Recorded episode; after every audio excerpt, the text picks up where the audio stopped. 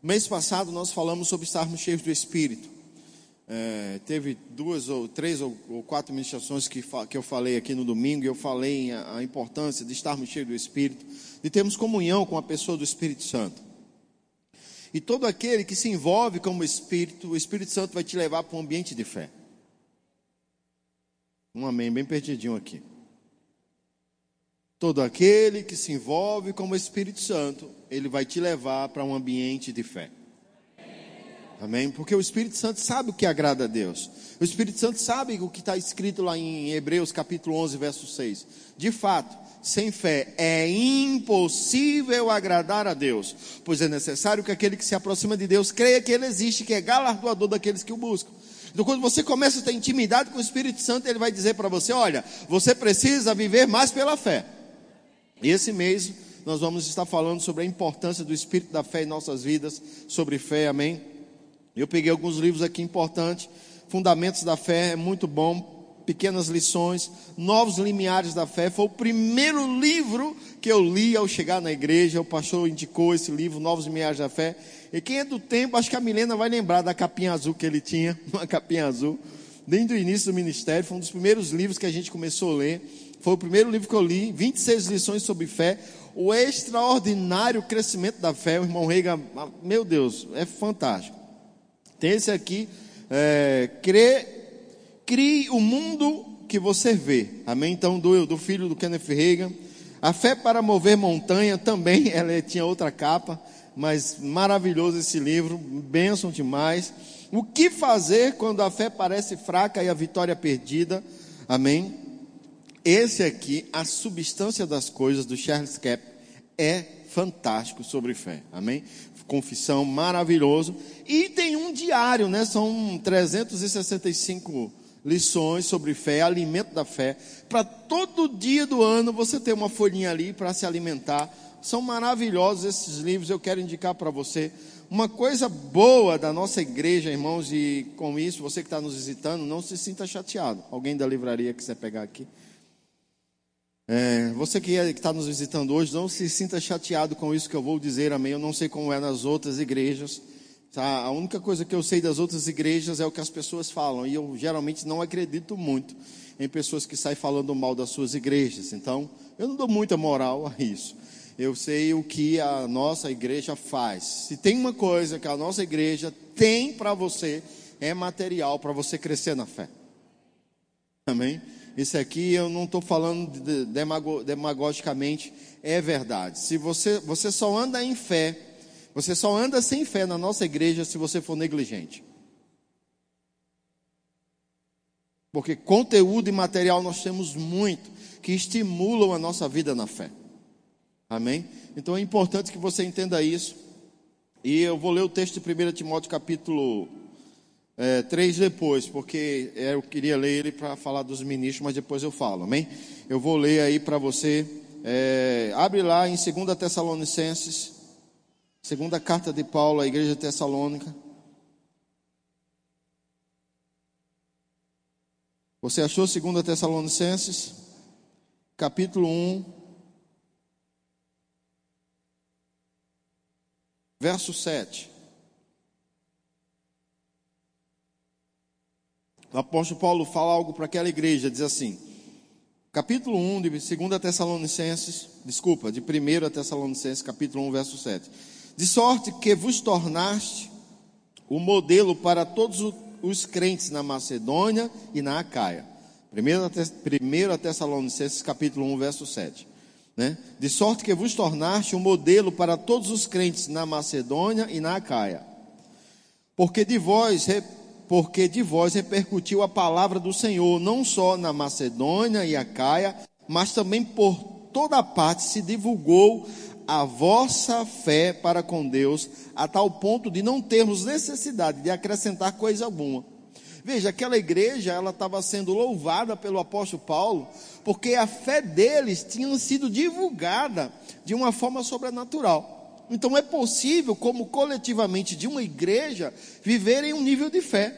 A igreja como um todo viver um nível de fé que vai fazer com que pessoas que não vêm para cá, que não congregam conosco, vão ouvir dessa fé. E aí é importante que nós possamos entender que essa fé ela precisa ser alimentada, nutrida, cuidada, para que ela não venha a sofrer alguns danos que vão lesionar a nossa fé. Então eu queria falar nessa noite a respeito do, de, de, dessa, dessa, desse ambiente que nós precisamos preparar para que a nossa fé seja uma fé forte, uma fé eficaz, uma fé que seja conhecida de todos que nos cercam. Amém? Então é muito importante que eu comece a entender isso. Deus, Ele precisa da minha vida de fé para que Ele seja conhecido em todo lugar. Porque quando eu ando por fé, Deus é glorificado. Porque já que Hebreus 11, 1, não sei se os meninos da mídia vão colocar aqui, Hebreus capítulo 11, verso 1 diz algo interessante. Ele diz: Ora, a fé é a certeza das coisas que se esperam e a convicção de fatos que não se veem. Veja o que o escritor aos Hebreus ele está dizendo sobre fé. Fé é ter certeza daquilo que você espera e convicção de coisas que você ainda não viu. Então, para o mundo, quem anda assim é louco. Mas para Deus é fé. E quando você cuida bem da sua fé, já que a Bíblia também nos diz em Romanos, no capítulo 10, não, capítulo 12, vai lá, Romanos capítulo 12, deixa eu ver, acredito que é Romanos 12, 3. Isso, Romanos capítulo 12, verso 3. Vê o que o apóstolo Paulo escreveu. Você achou? Pela graça que me foi dada, digo a cada um dentre vós que não pense de si mesmo além do que convém. Antes, pense com moderação, segundo a medida da fé que Deus repartiu a cada um. Quem aqui nasceu de novo tem Jesus como Senhor e Salvador da sua vida? Pronto, quando você fez essa decisão, uma medida de fé foi repartida para você. Pastor, então a minha medida de fé foi muito pouca. Não, não. Deus seria injusto se ele desse mais fé a você e, mais, e menos fé a outro. Sim ou não? Sim. Eu poderia acusar Deus de injusto se ele desse mais fé a alguém, menos fé. Mas quantos sabem que Deus não é injusto? Então, a medida de fé que você recebeu foi a que eu recebi no início da minha fé, foi a que todos recebem no início da sua fé. Todos recebem uma medida de fé igual. A questão é que esta medida de fé na vida de alguns continuam igual ou até diminuiu. E Deus precisa que eu comece a alimentar a minha fé. Essa fé que eu recebi um dia, essa fé que um dia me fez entrar em um ambiente de igreja, que me fez entender que Jesus Cristo é meu Senhor e Salvador. Essa fé salvífica que alguém um dia falou de Jesus para mim e aquilo desceu ao meu coração e eu confessei com a boca que Jesus era Senhor, entreguei a minha vida a Jesus. Essa essa fé que eu recebi, ela precisa continuar sendo alimentada. E ela, ela tem uma forma de ser alimentada. Existe uma forma de alimentar a fé. Eu quero que você entenda que o homem foi criado por Deus. Eu sempre tenho falado isso para ficar convicto na sua mente. Você é a imagem e semelhança de Deus. Então você foi criado para ter fé. A questão é: o diabo às vezes chega primeiro e você começa a gerar fé nas coisas erradas. O apóstolo Paulo escrevendo aos Coríntios, ele diz: Olha, quando eu fui ter convosco, eu não fui com palavras de sabedoria humana, mas em demonstração do Espírito e poder, para que a vossa fé não se apoiasse no conhecimento humano, mas no poder de Deus. Então é possível ter uma fé em coisas naturais. O homem é dotado de fé. Mas eu preciso canalizar a minha fé para o lugar certo. Eu preciso crer nas coisas certas. E crer nas coisas certas vem, tem a ver com ouvir as coisas certas. O apóstolo Paulo aos Romanos, ele diz: de sorte que a fé vem. Romanos no capítulo 10, verso 17. Ele escrevendo para essa igreja, ele diz: Olha, a fé vem pelo ouvir e ouvir a palavra de Deus.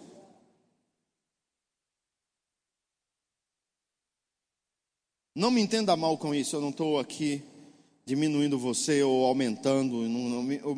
O objetivo não é esse. Esse não é o objetivo. Eu quero localizar você na fé. Eu conheci muitos irmãos que ficaram mal, mas mal, quando pegaram esse vírus que está no mundo hoje como um todo. Porque eles ficavam falando que se pegasse ia ter problema. E eles estavam com medo, assustadores. E uma coisa, irmãos, é você usar máscara e passar álcool gel. E outra coisa é você ser uma máscara e virar um tubo de álcool gel. Amém? Isso mostra um nível de fé que você tem. Se em todo canto você se limpa, se limpa, se limpa, se limpa. E ninguém que ninguém que cerca você pode estar sem máscara, você tá. Vai para lá, Satanás. Significa que a sua fé está mais no vírus do que no que a palavra de Deus diz. Pastor, o senhor está desmerecendo o vírus? De forma nenhuma, irmãos. Só que a limitação do vírus, ela é a palavra de Deus. E a minha fé não está nele, está na palavra de Deus. Entre Isaías 53, 4 e o que o mundo inteiro está falando sobre o Covid-19, eu fico com Isaías 53, 4. Eu posso ter fé no vírus ou na palavra. Eu decidi ter fé na palavra. Amém? Você pode ter fé numa restauração ou fé em nenhuma destruição. Você pode decidir crer na restauração financeira da sua vida ou dizer: agora eu não me levanto nunca mais. Agora já era. Ou você pode crer: não, eu sirvo a um Deus que faz milagres. Rapaz, mas está todo mundo te cobrando, vai ter que vender isso, tem que vender aquilo, tem que dar fim a isso, tem que abandonar aquilo. Sim, mas isso aí não me define. O que me define é um Deus que eu tenho que supre todas as necessidades. E aí, o que seria andar por fé? Seria você não abandonar a sua confissão diante das pressões. O apóstolo Paulo fala na sua segunda carta à igreja de Coríntios, no capítulo 4. O, o, a mídia vai colocar esse texto aí, segundo aos Coríntios, capítulo 4, verso 13.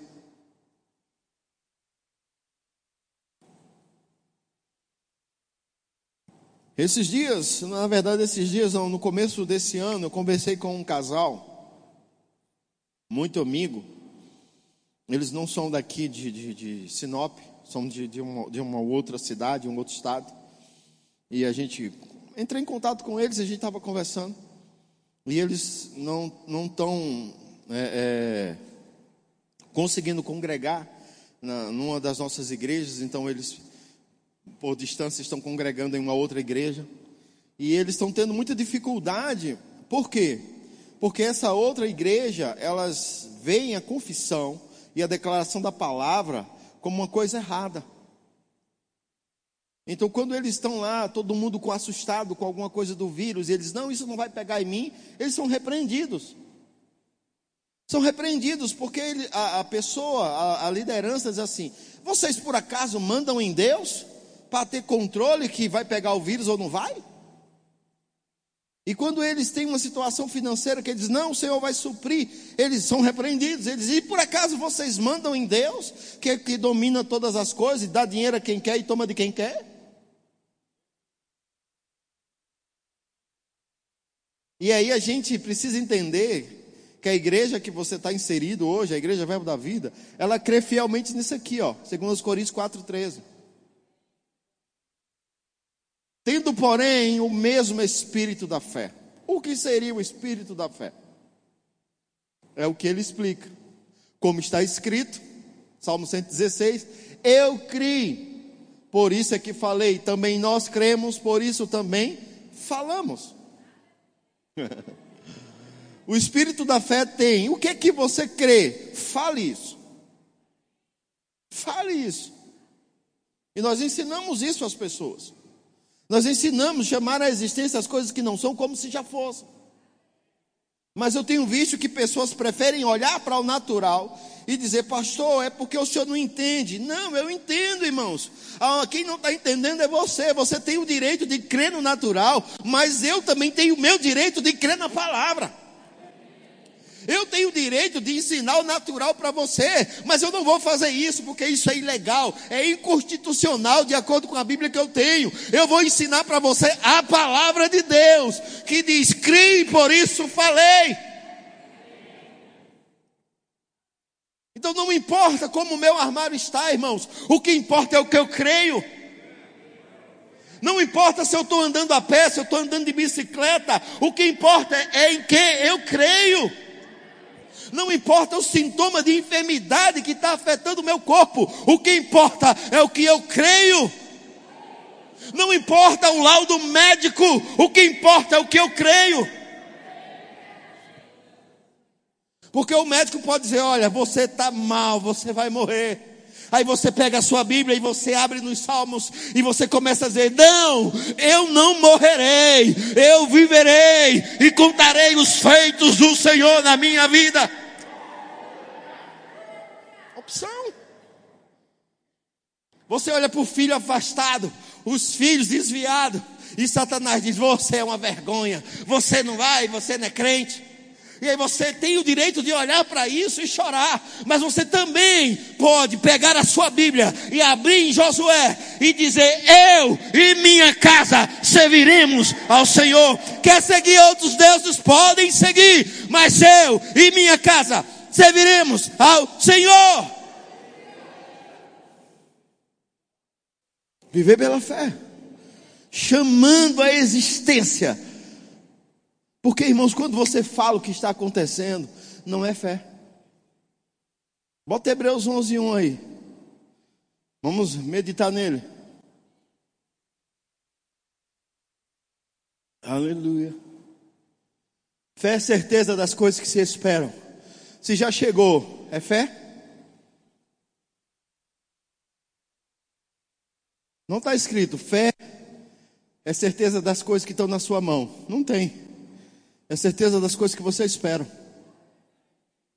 E convicção de fatos que não se veem. O filho está na igreja adorando. Não é fé. Já é o resultado da fé. E aí talvez você esteja confundindo o resultado da fé com fé. Não é a mesma coisa. E eu não estou falando sobre o resultado da fé, eu estou falando sobre fé. O casamento está uma desgraça. Mulher ruim, marido ruim. Alguém perguntou, pastor, como é que está lá na sua casa? Digo, um barulho tremendo. Eu e Ellen, uma conversadeira dentro de casa que você nem imagina, irmão. Tem hora que eu digo, Ellen, vamos parar de conversar nós dois, porque está conversando demais. Você conversa de lá, eu converso de cá, e pelo amor de Deus. Estava meditando ontem. Ontem eu falei três palavras com ela. E ela falou três respondendo a mim.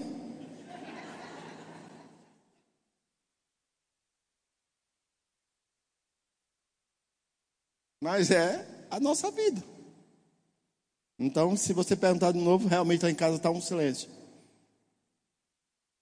Mas eu sinto falta de Célia conversando por mim, por ele, por Bolt, que é o cachorro, por todo mundo. Então, irmãos, eu e você, eu posso dizer a você sem medo de errar. Eu não posso olhar para o resultado da fé e dizer que estou andando em fé. Andar em fé é estar sempre avançando para aquilo que está diante de você e não para o que está com você. Amém? Eu tenho fé, ó, meu carro. Isso não é fé, irmão. Isso é o resultado da fé. Fé é você estar tá num carro novo e está querendo para um avião e está dizendo, pai, eu quero um avião. Eu quero um avião. Um carro eu sei que já chegou. Então, qualquer carro eu posso ter. Eu posso ter qualquer carro, mas eu não quero mais carro, eu quero avião. Aí quando chega um avião, você diz, não, pai, agora eu quero um avião maior. E aí você, isso é fé, você está sempre indo para frente. Amém? Não confunda o resultado da fé com fé. Quando você desfruta de cura, já não é mais fé, é o resultado da fé, daquilo que você chamou existência, cura divina no seu corpo. Cura divina no seu corpo. E sabe qual é o bom disso, de você ter resultados de fé? É que quando circunstâncias vêm de novo, elas já não param você, porque você já sabe como funciona. Então, chamar à existência as coisas que não são como se já fosse, é o princípio da fé que nós ensinamos aqui na nossa igreja. Por isso que nós ensinamos sobre você estar atento à palavra de Deus, porque a fé vem pelo ouvir e ouvir a palavra de Deus. Então, se você vai andar por fé, do tipo de Deus que Jesus ensinou em Marcos 11, 23, eu gosto dessa passagem porque ela é muito fantástica. A Bíblia mostra que Jesus vinha lá em Marcos capítulo 11 Diz que ele viu uma figueira de longe e, e como o pastor Mark, ele não conseguiu ver o que tinha dentro da figueira, né? Ele só viu a figueira de longe ele não viu que não tinha frutos. Então ele imaginou que teria fruto. Chegou lá bem pertinho para ver, aí não tinha fruto. Fique tranquilo, pastor Mark, essa coisa de não ver de longe, é, Jesus também sofreu isso. E aí chegou lá, ele olhou para a figueira e disse: Nunca mais ninguém coma frutos de você. Os discípulos olharam para aquilo. Uhum. Ali Jesus andou por fé, lançou uma palavra de fé. Amém? No outro dia, eles viram o resultado da fé. No outro dia, eles viram o resultado da fé. Ele disse: Senhor, a figueira que você falou com ela, ela secou desde a raiz. Não foi um galho seco, irmãos, não foi uma parte seca. Ela não estava murcha porque não tinha recebido água. Aí eles identificaram que ela secou desde a raiz. Aí Jesus diz: Olha, eu quero que vocês aprendam a ter fé em Deus. Porque qualquer que disser, qualquer que disser, qualquer que disser, quem é qualquer? Se eu disser a alguém aqui, qualquer um fique de pé, eu estou falando com quem? Qualquer um. Quem se levantar primeiro é aquele que obedeceu ao comando. Então ele não especificou, os pastores disseram, os crentes evangélicos, os evangélicos, os evangélicos disseram. Não teve essas palhaçadas, irmão. Ele não falou os cotos, os preparados. Não falou essas idiotices, desculpa, não estou desmerecendo essa nova profissão que está surgindo, não estou desmerecendo isso. Só que não foi para um grupo específico de pessoa, foi para qualquer um, qualquer que disser, e não duvidar em seu coração, mas crer que se fará o que diz, o que disser, lhe será feito. Ele disse: está vendo aquela montanha? Se você falar com ela e não duvidar e mandar ela sair dali para o mar, ela vai obedecer. As pessoas ficam, ah, meu Deus, é um monte de problemas. Sei lá, irmão, qual seja o monte que você queira. Só fale com essa bexiga desse monte, porque ele vai ter que sair. Mas a gente perde tempo olhando para as circunstâncias e confessando elas. E quanto mais eu confesso elas, mais elas ficam grandes, elas ficam intransponíveis, elas ficam impenetráveis. Porque não tem a ver com o tamanho dela, tem a ver com a fé que eu estou colocando nela. E a minha fé não pode estar nas coisas nem nas circunstâncias, ela tem que estar na palavra de Deus. E Jesus disse: qualquer que disser, e não duvidar no seu coração, mas crê que se fará o que diz, o que disser lhe será feito. Oh, irmãos, isso é muito bom, é muito maravilhoso. Uh! Porque Deus quer usar as pessoas que andam por fé.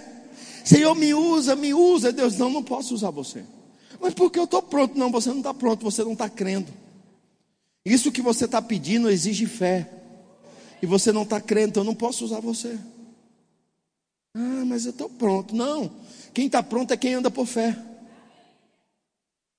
Eu vou te dar alguns exemplos que eu vivenciei na minha vida. Quando eu nasci de novo, eu morava dentro da casa da minha sogra. Meu Deus, tem até que tirar o óculos para isso. Tomar um gole de água. Nada contra minha sogra mas ela não é uma pessoa muito boa para se conviver com ela. Ela é uma pessoa maravilhosa para você levar para a praia passar um mês lá com ela. Mas passou disso, você vai ter problema. E eu morei quatro anos dentro da casa dela. E aí, desses quatro anos, dois eu não conhecia o Senhor. Então, era duro. Mas dois anos eu conhecia o Senhor. Eu tinha um, ganhava um salário mínimo numa empresa, com um filho pequeno, dois filhos pequenos, Guilherme e a Ellen, recém-nascido. Meu Deus, era, não era uma situação simples ou comum. Mas agora eu comecei a conhecer a palavra. E o meu pastor começou a me ensinar Marcos 11, 23. Me deu livros como Novos Limiares da Fé, que fala sobre lições de fé. E fala sobre chamar a existência as coisas que não são como se já fossem. Fala sobre declarar coisas. Fala sobre você falar todo o tempo aquilo que você quer, aquilo que você deseja, aquilo que você sabe que Deus pode fazer por você e através de você. E aí eu comecei um novo desafio, irmãos. Hoje ninguém rouba mais de mim que isso é, é, não é verdade. Mas no início você fica meio. Será que é assim? Será que funciona? Você está tão acostumado no natural que quando alguém te puxa para o um ambiente de fé, você diz: Não, não é bem assim. Você está tão confortável em uma situação que quando alguém quer tirar você daí, você não quer sair. Você não quer sair. Mas Deus, ele não está, Deus não está conformado com a situação que você já está conformado. Deus tem coisas novas para você. E você precisa se levantar no espírito da fé, começar a chamar a existência coisas que não são como se já fosse. Eu conheço pessoas, irmãos, que dizem: não, que para que abrir empresa? Até trabalho com pessoas, misericórdia. Não, deixa eu trabalhar para os outros mesmo. É o nível de fé que você quer. É o que você quer. Mas talvez Deus tenha uma empresa para você com mais de mil funcionários. Mas você não quer, porque você né, lidar com pessoas. Irmão, lidar com pessoas é tão simples que você nem imagina. Principalmente pessoas que é, é aquela que você tem que pagar para elas. Porque você vai dizer para ela, meu querido, eu quero que você bote essa garrafa aqui. Ele vai dizer: Eu boto onde eu quiser. E você, meu querido, muito obrigado. Siga em paz. Toma aqui seu acerto. Vai embora. Aí você chama outro. Aí vem o outro. Ou, oh, eu quero que você bote essa garrafa aqui. Aí ele bota essa garrafa aqui. Aí você, tá bom. Você trabalha com ele. A maior dificuldade de você trabalhar com pessoas é na igreja. Porque você não pode demitir.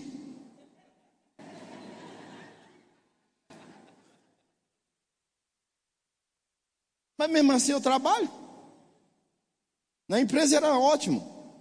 Pedi para o cara fazer algo, ele não vou fazer. Cara, beleza, tranquilo. Vai do departamento pessoal, passa lá. Eu quero que vai lá, tá lá, tem um negócio te esperando lá. Demissão estava lá. Contrata outro. Uma fila enorme de pessoas para trabalhar, aí fica um cara com ar, com coisa. Mas vamos tentar transferir isso para a igreja de uma forma simples, que Deus me ensinou. Deus disse: Não se preocupe com as pessoas que não querem porque elas vão continuar nessa vida sempre. E quem obedece e quem segue as instruções cresce. Eu gosto do texto que Paulo fala. Que aquele que serve bem no diaconato alcança uma intrepidez na fé. Uh! E eu posso transferir isso para qualquer departamento da igreja. Se você serve bem no departamento da igreja, você alcança o interpidez na fé. Porque você começa a crer aquilo que teu departamento está falando. O líder do diaconato diz assim: rapaz, estou pensando em fazer uma coisa assim. Vai dar certo, vamos fazer, vamos pegar, vamos pegar junto. Tá, tá, tá, tá, tá, tá, tá. O pastor do louvor diz assim: rapaz, eu quero, a gente vai comprar uns instrumentos, a gente vai fazer isso, vai fazer aquilo. E aí e o pastor vai ajudar com quanto? Não, cara, se preocupa com isso não. A gente vai aqui, vamos fazer aqui. Esquece o pastor, agora ele não vai. Tu sabe como é que o pastor vai investir no louvor com tanta coisa da construção? Não, vamos, vamos, vamos, vamos pegar junto aqui. Vai, de repente, meu irmão, pá, chega tudo. Porque você está só servindo, mas pegou junto com a confissão da liderança. Aí está lá a Ana, departamento infantil. Você pegou junto com ela. Ana está dizendo: a gente vai fazer o berçário. E vai precisar de berçário, porque o que tem nascido de menino nessa igreja não é brincadeira, irmão. E aí, berçário. Aí Ana, a gente vai fazer isso, vai fazer aquilo. É, pastor, ainda não, nem, nem, nem, nem se consegue fazer. Ele está dizendo que vai terminar esse ano. Mas tu já viste alguma coisa aí, tá, né, tá do mesmo jeito.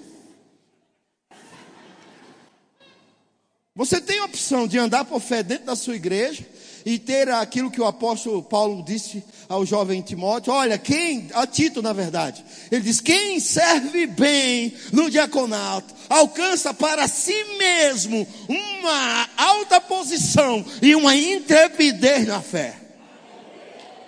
Significa que a Ana vai dizer, olha, a gente vai fazer salinhas, a salinha vai ser assim, assim. Aí todo dia está dizendo, a salinha vai ser assim, assim, vai ser assim, assim. Não é a confissão do pastor, é a confissão do líder e dos liderados lá no departamento, no louvor, no diaconato, departamento infantil, onde houver serviço da igreja. O líder diz assim, aí o Wilson diz assim, olha, a gente vai fazer uma fada nova para os conselheiros, a gente vai fazer isso, vai fazer aquilo. A gente vai ser um bando de papagaio lá na frente agora. Você tem essa opção, você não, vai ser isso mesmo. Os visitantes vão chegar, a gente vai alcançá-los. Eles vão aceitar Jesus, eles vão ficar na igreja, eles vão pegar esses livros que vão receber de presente, eles vão ler, vão retornar, vai ser uma bênção. E aí você não vê a sua igreja como um pastor louco, faraônico, que só pensa em coisa grande. Você está inserido no ambiente de fé. Aí de repente, todo mundo naquela igreja, meu Deus, o que aquela igreja pensa, o que aquela igreja faz, o que aquela igreja, o que aquela igreja, o que aquela igreja. Eu vou te contar um exemplo da nossa primeira igreja. Não se preocupa com isso, eu tenho um carro, tá? Não é um, isso que eu vou falar não é para você me dar um carro, não. Mas também se Deus mandar, não seja resistente, não, pelo amor de Deus. Teve um irmão que durou dois meses para me dar um carro. Resistência da bexiga. Mas nosso pastor tinha um carro, um Escort 86 que os jovens apelidaram de Lázaro.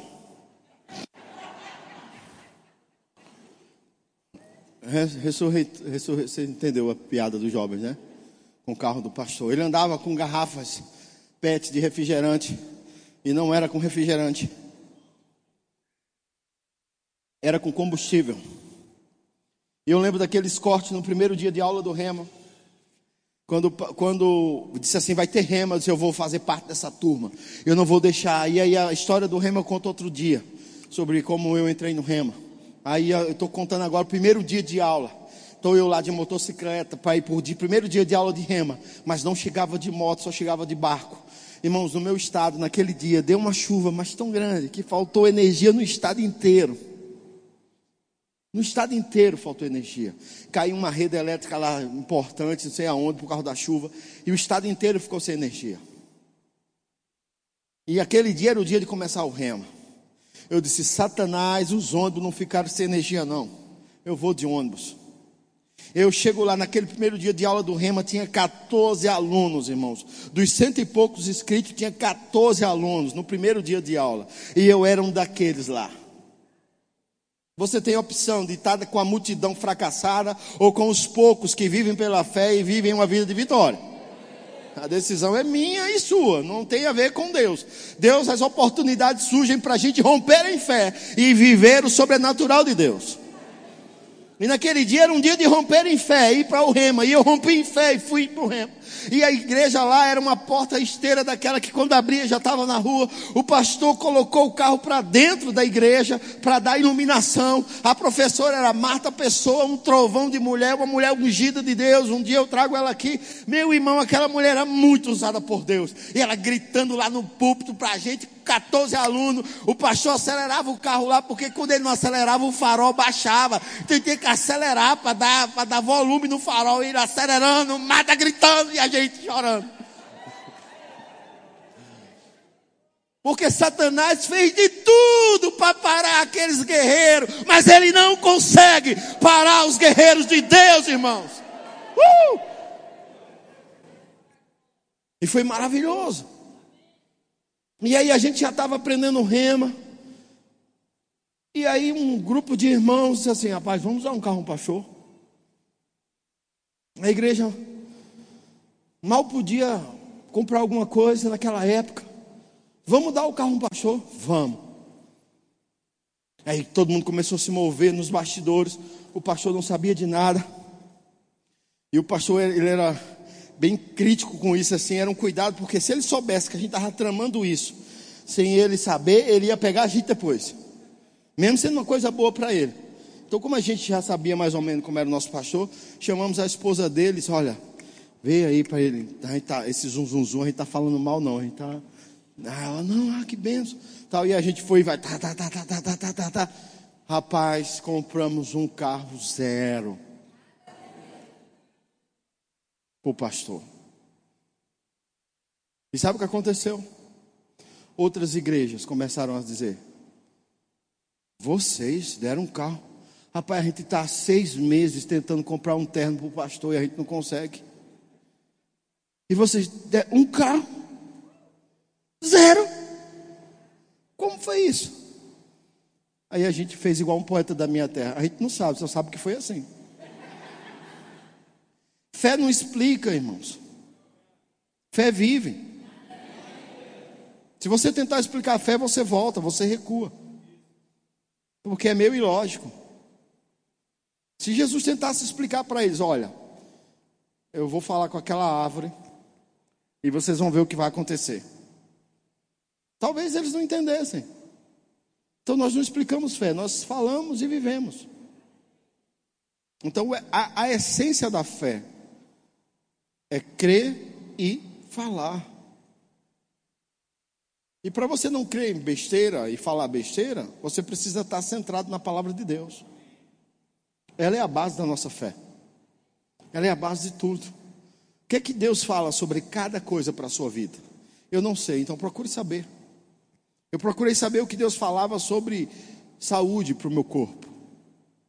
E eu desfrutei disso. E não só eu, minha família desfrutou disso. Começou a desfrutar disso. Eu lembro da minha esposa, eu sempre falava para ela: amor, os nossos filhos são curados. Nossos filhos são curados.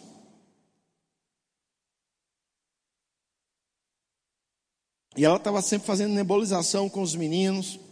E ela queria levar nos médicos. A gente tinha plano de saúde na época. E levávamos o médico. Chegava lá, o médico disse: Mãe, ele não tem nada. Ela não tem nada. E chegou um dia que a Ellen teve uma crise de asma. E ela estava, ela e a mãe dela lá no hospital. E Célia lá declarando, chamando uma existência cura. E naquele dia Deus pôde tratar algo com ela. Deus falou para ela: Até quando você vai aceitar isso? E ela se revoltou naquele dia, naquele hospital, junto com a nossa filha, com três anos, eu acho que ela tinha, não vou lembrar. E repreendeu aquela enfermidade. E dali para frente, nunca mais nós tivemos problema de crise asmática com Ellen ou com o Guilherme. Mas o ambiente era o mesmo, era a mesma casa, era a mesma coisa. Não fizemos tudo que os médicos falaram que tinha que ter um, um, as almofadas, os lençóis, tinha que ter um, um. Eu não tinha dinheiro para essas frescuras, não, irmão. Desculpa eu falar assim. Amém? Quando me olhe, você não pode respirar esse ar de Sinop. E eu vou respirar que ar, então. Porque o médico só olha o ar daqui de Caruaru que é poluído. E ela vai respirar aqui, ó. Só tem esse, meu querido. Então, ou crê que vai ser um ar purificado pelo Senhor, ou não vai, ou vai viver no natural. Mas isso é o que? É um processo. Não pegue esses testemunhos e ache que amanhã você já vai, em nome de Jesus, em nome de Jesus. Vai ter problema. Porque enquanto essa convicção não estiver por dentro, não vai acontecer nada. E como é uma convicção por dentro? Tá, deixa eu tentar te falar. Eu sei que é uma, uma, um tema delicado, eu queria chamar o grupo de louvor, que hoje é ceia. Eu sei que é um tema delicado. Eu lembro um dia na igreja, eu falando para um irmão,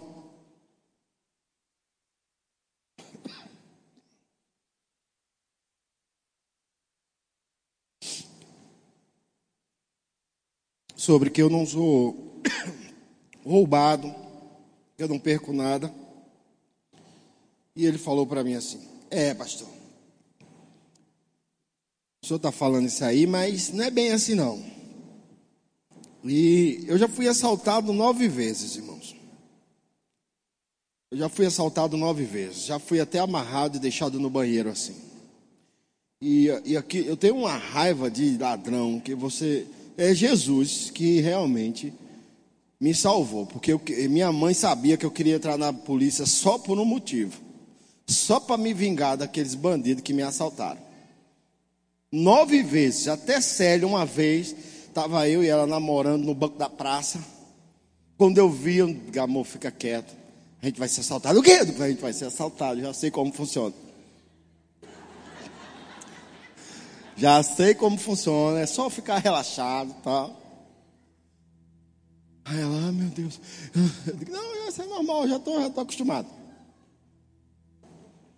E um dia, na sala de aula, tendo a matéria fruto do Espírito com um homem chamado Buddy Wright, ele falou algo que aquilo entrou no meu coração. Tum. Convicção é aquilo que entra no teu coração de uma forma tão forte que nada mais rouba aquilo. Não importa o que você já viveu, não rouba mais aquilo. Não importa o que acontece diante de você, não rouba mais aquilo.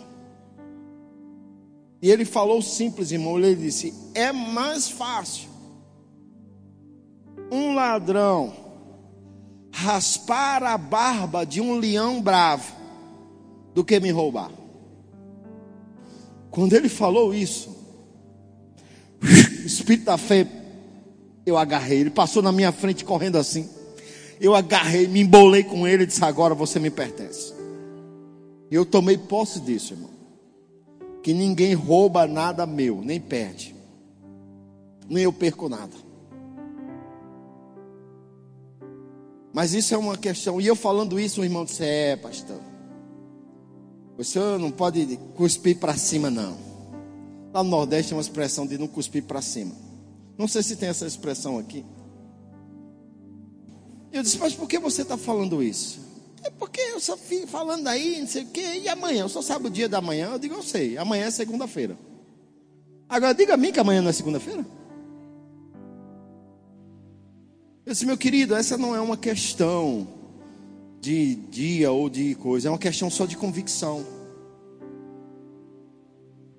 Porque você é homem, eu perguntei a ele, você é homem? Sou. Eu digo, você tem certeza que você é homem? Eu sou, pastor, você quer dizer o que é com isso? Não, eu só estou lhe fazendo uma pergunta simples.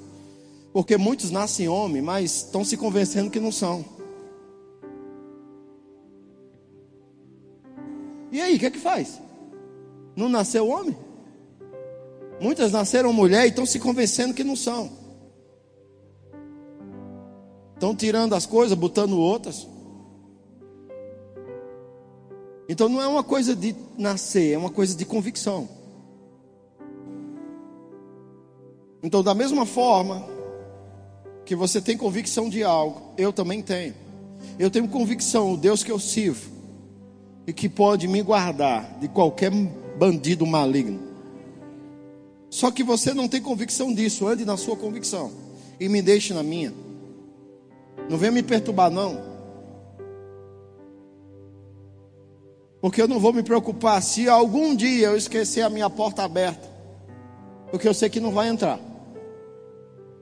Não vou me preocupar se um dia eu esquecer alguma coisa. Porque eu sei que ele não pode roubar, porque não pertence a ele. Eu lembro um dia que eu deixei o meu carro em Brasília, em um lugar, e um cara disse assim: Rapaz, tu vai deixar teu carro aí? Eu disse: É o único lugar que tem vaga. Ele disse: Rapaz, se eu fosse tu, não deixava não. Na hora que ele falou aquilo, eu disse: Por quê? Rapaz, estão roubando esses carros aqui. Eu digo: O meu não. Ele disse: O meu não vai roubar. Eu fui embora. Passou-se alguns meses, eu levei o carro para fazer revisão não autorizada. E o cara disse: ah, Cara, quem mexeu no cabo da bateria do teu carro? Eu digo: Ninguém mexeu. Esse cara, tentaram torar o cabo da bateria, tentaram roubar teu carro. É a única explicação que eu tenho.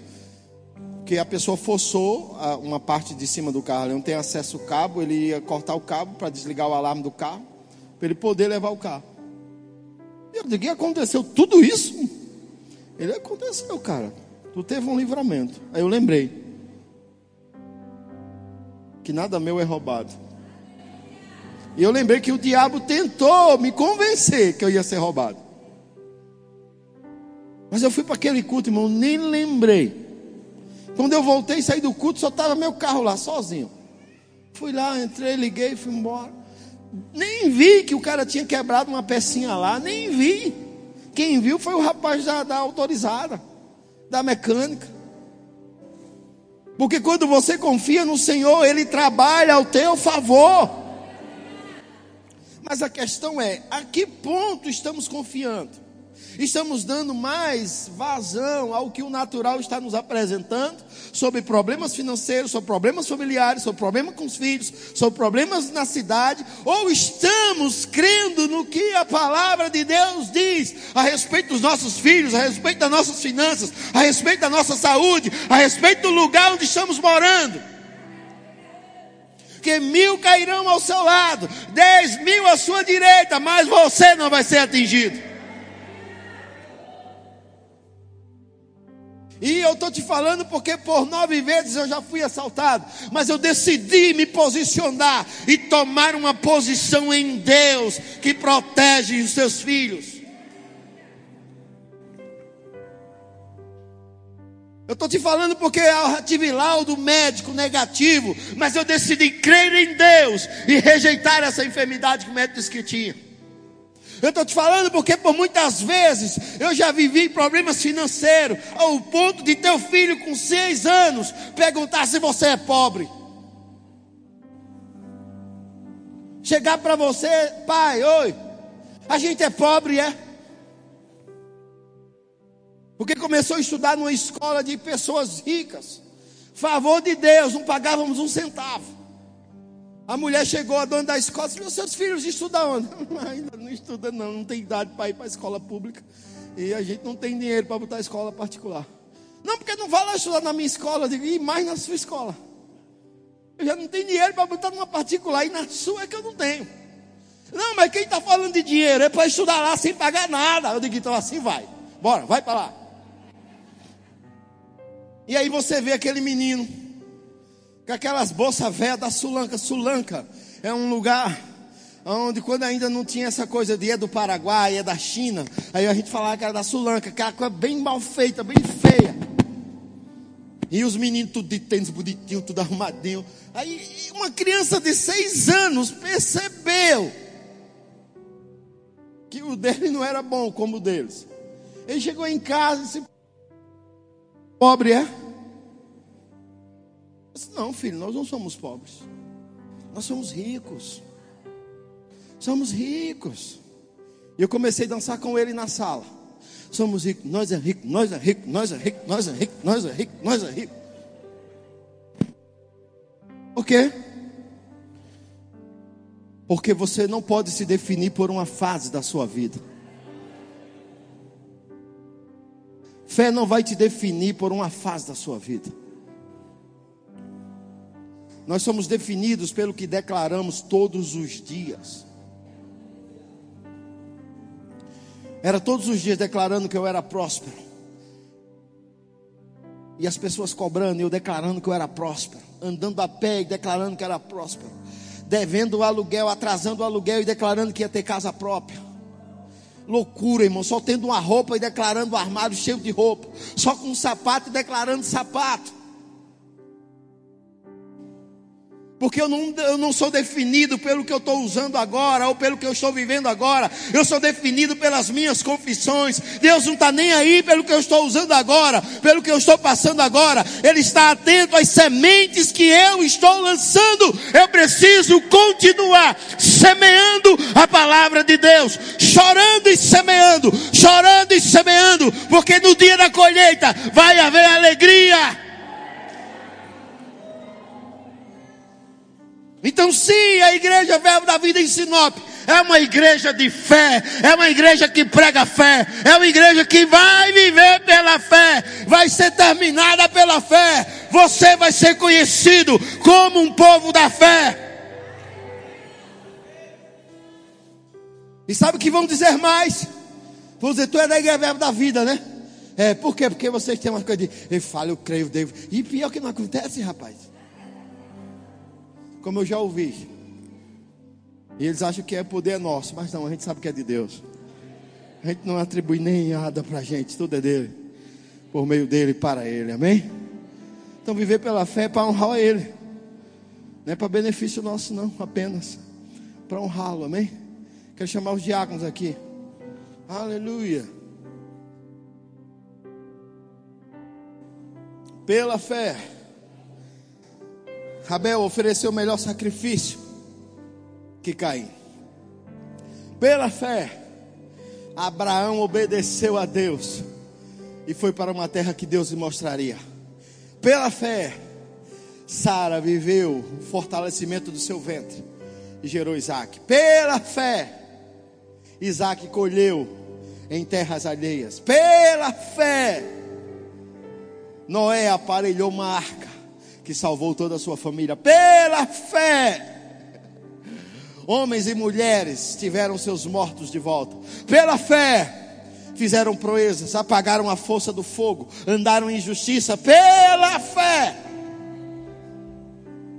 Se você decidir crer, irmãos, Deus vai fazer extraordinário. E o que é fé? É não abandonar a confissão. Não importa a circunstância. O que é que você está querendo? O que você quer em Deus? Declare. Pastor, eu quero uma casa lá, não sei onde. Declare, eu vou morar aqui. Eu vou morar aqui. Passa em frente todo dia. Diga, eu vou morar aqui. Senhor, você é poderoso para me trazer para morar aqui. Quando você chegar lá, Deus vai querer mover você para lugares melhores. Porque vivemos pela fé. Uh, bagunça, irmão. Vamos bagunçar esse mundo. A Bíblia diz em Atos que as pessoas de Éfeso dizer: Olha, esse povo que está bagunçando o mundo chegou aqui.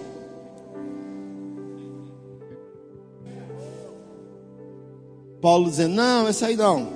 Só existe um Deus que criou todos esses deuses. Então não precisa desses deuses todos, não, não, vai perder tempo adorando todo esse mundo. Adora só o Criador, é isso aqui, ó. Aí jogaram tudo e ficaram só com Deus, verdadeiro, Criador.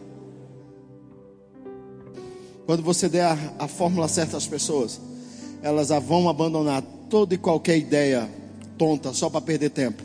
Elas vão fazer o que é certo. Ensine fé a elas. Fale de fé para elas. Viva por fé perto delas. E as pessoas vão abandonar essas ideias doidas aí de todo mundo que só, dá, só traz problema. Amém? Vamos viver por fé.